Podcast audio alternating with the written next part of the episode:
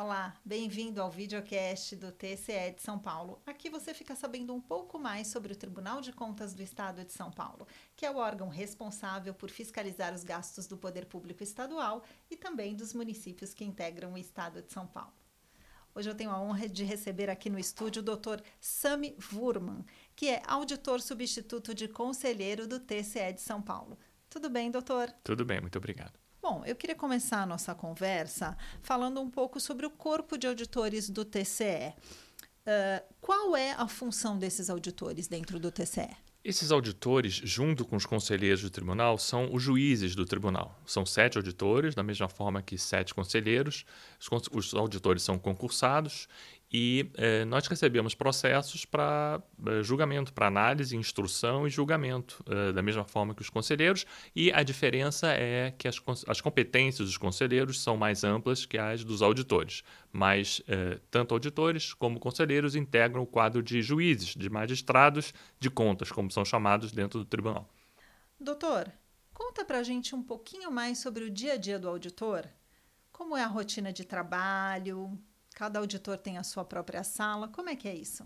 Todos recebemos uma carga de processos. É, esses processos, inicialmente, é, é, começam com a elaboração de um relatório da nossa equipe de agentes de fiscalização que vão a campo fazer as vistorias, as fiscalizações. A partir desses relatórios, são encaminhadas para os, os, juízes, no caso, os auditores ou os conselheiros, né?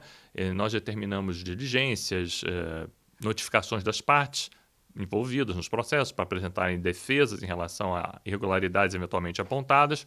Os demais órgãos de instrução emitem seus pareceres, nossas assessorias técnicas, né, jurídicas, de economia, de engenharia, etc. E, ao final, o processo passa pelo órgão do Ministério Público Especial, que funciona junto ao Tribunal de Contas, Ministério Público de Contas, e eh, nós, auditores, ou os conselheiros, dependendo do tipo de processo, da competência de cada um, uh, proferimos nossa sentença. No caso dos auditores, nós trabalhamos uh, sozinhos. Nossas decisões são singulares, nossas sentenças, sujeitas a recurso das partes, eventualmente uh, insatisfeitos com a nossa decisão, para o órgão colegiado de conselheiros decidir.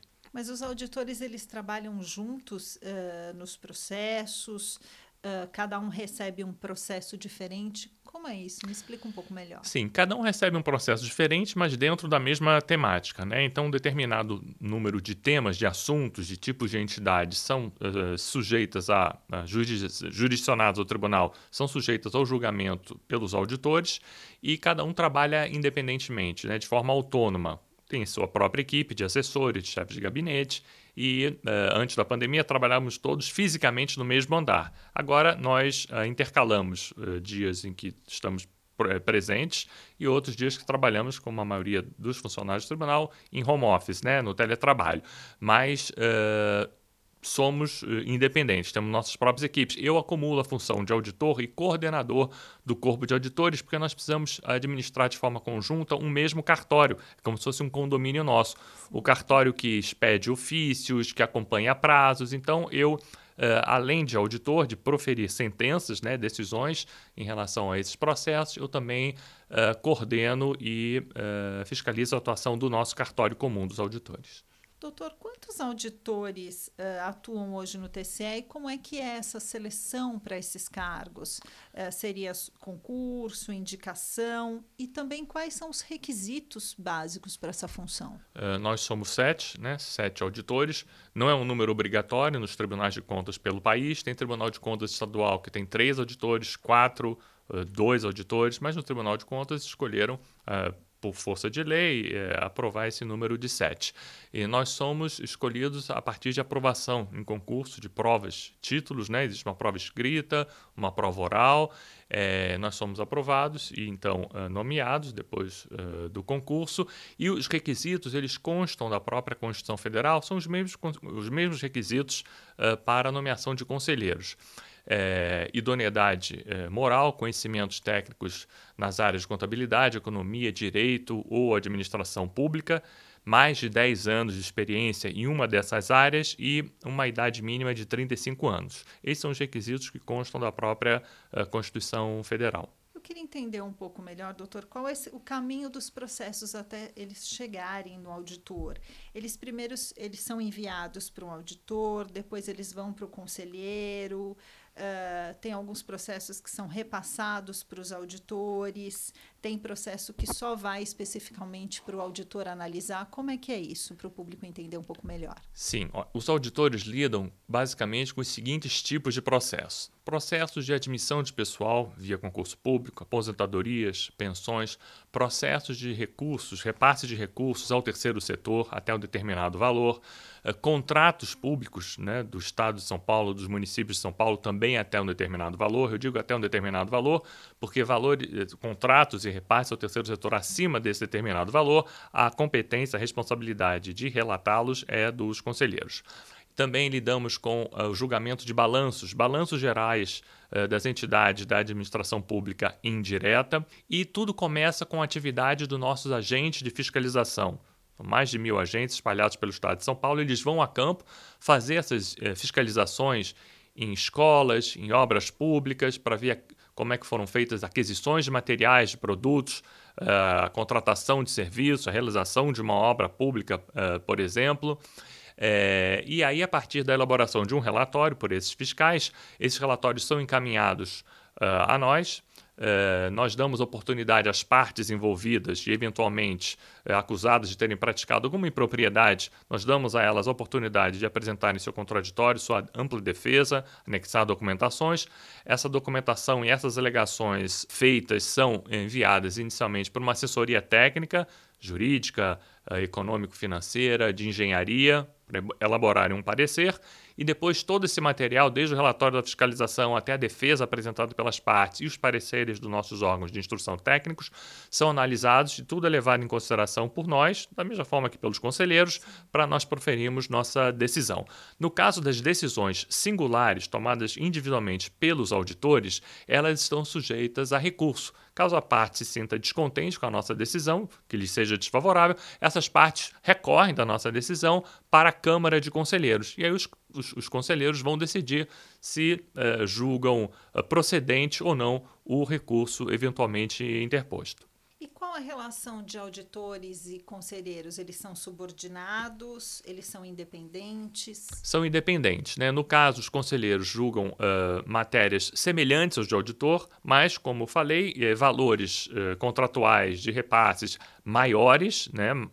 somas mais voltosas, e, além disso, eh, eles têm competências exclusivas, privativas deles, para emitir pareceres prévios em relação às contas do governador do Estado e às contas dos chefes chefes do Poder Executivo, dos prefeitos uh, municipais. Então, esse tipo de matéria, por exemplo, é afeta só aos conselheiros. Da mesma forma que decisões administrativas uh, do tribunal, elaboração de resoluções, uh, portarias, nosso regimento e decisões administrativas em geral também é matéria afeta exclusivamente aos conselheiros. Mas somos independentes no sentido de nós termos a nossa própria equipe e a nossa própria autonomia para julgar determinado caso que nos é apresentado, se consideramos as aplicações de dinheiro público regulares, irregulares, regulares com ressalvas, isso nós somos uh, independentes em relação a isso. E quando um, um auditor precisa substituir um conselheiro, como é, que, como é que isso é feito? Isso acontece com bastante frequência? É raro de acontecer? Todos os auditores podem uh, uh, substituir um conselheiro ou não? Sim, todos os, os auditores podem substituir um, é, os conselheiros, né? É chamada a nossa função extraordinária. Nossa função ordinária é essa sobre a qual nós estávamos falando, né? Receber os processos, proferir sentenças, mas extraordinariamente, por motivo de férias, licenças, afastamentos, ou qualquer outro motivo que impeça o conselheiro de estar presente durante um período de tempo, os auditores são convocados para substituí-los, seja nas sessões de Câmara e plenário, seja na atuação no gabinete dos conselheiros. Isso não é muito frequente, não não é muito comum, mas uh, estamos, estamos, temos sempre que estar prontos para essa, essa convocação.